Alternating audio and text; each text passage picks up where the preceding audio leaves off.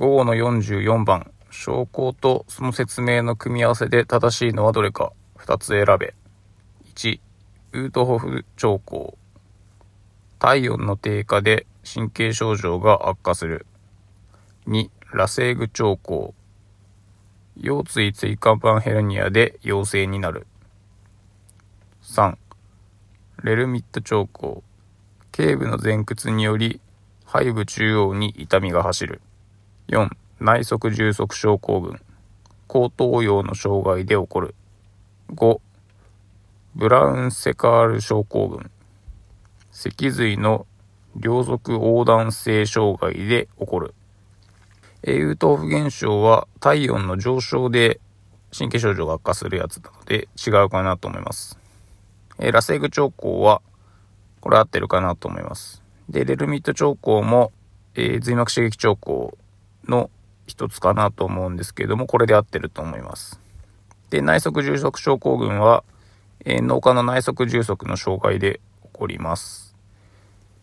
えー、5番ブラウンセカル症候群は脊髄の変則性の障害で起こるので違うかなと思います。えー、なので、えー、1、4、5違うので2と3を選んで正解しています。続いて45番、呼吸障害に対する理学療法として口すぼめ呼吸が有効なのはどれか。1、COPD。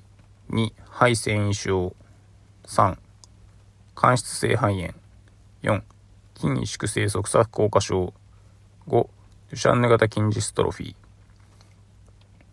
えまず、口すぼめ呼吸は、え気道の内圧を上げて、え空気が通るように、気道のが虚脱しないようにするような主義ですね。えー、気道だったり肺胞だったりが虚脱するって言ったらやっぱ COPD なので1番かなと思います。で、2、3、4、5。この辺は高速性の肺えー、肺、換気障害で、えー、口つぼみ呼吸をしても、気道とかは特にあまり関係がないので、まあ、2番、3番ちょっと硬くはなってても、虚脱はしないので、違うかなと思います。なので、1番を選んで正解しています。続いて46番、肺葉症候群について正しいのはどれか。1、小児では見られない。2、フレイルと同義である。3、起立性低血圧が見られる。4、一時性サルコペニアの原因である。2、加齢とともに症状の進行が遅くなる。えー、肺症候群は小児でも動かなければなりますし、えー、フレイルは、またちょっとフレイルっていう独立した定義があるので、違うかなと思います。で、肺症候群に起立性低血圧は起こるので、3番合ってるかなと思います。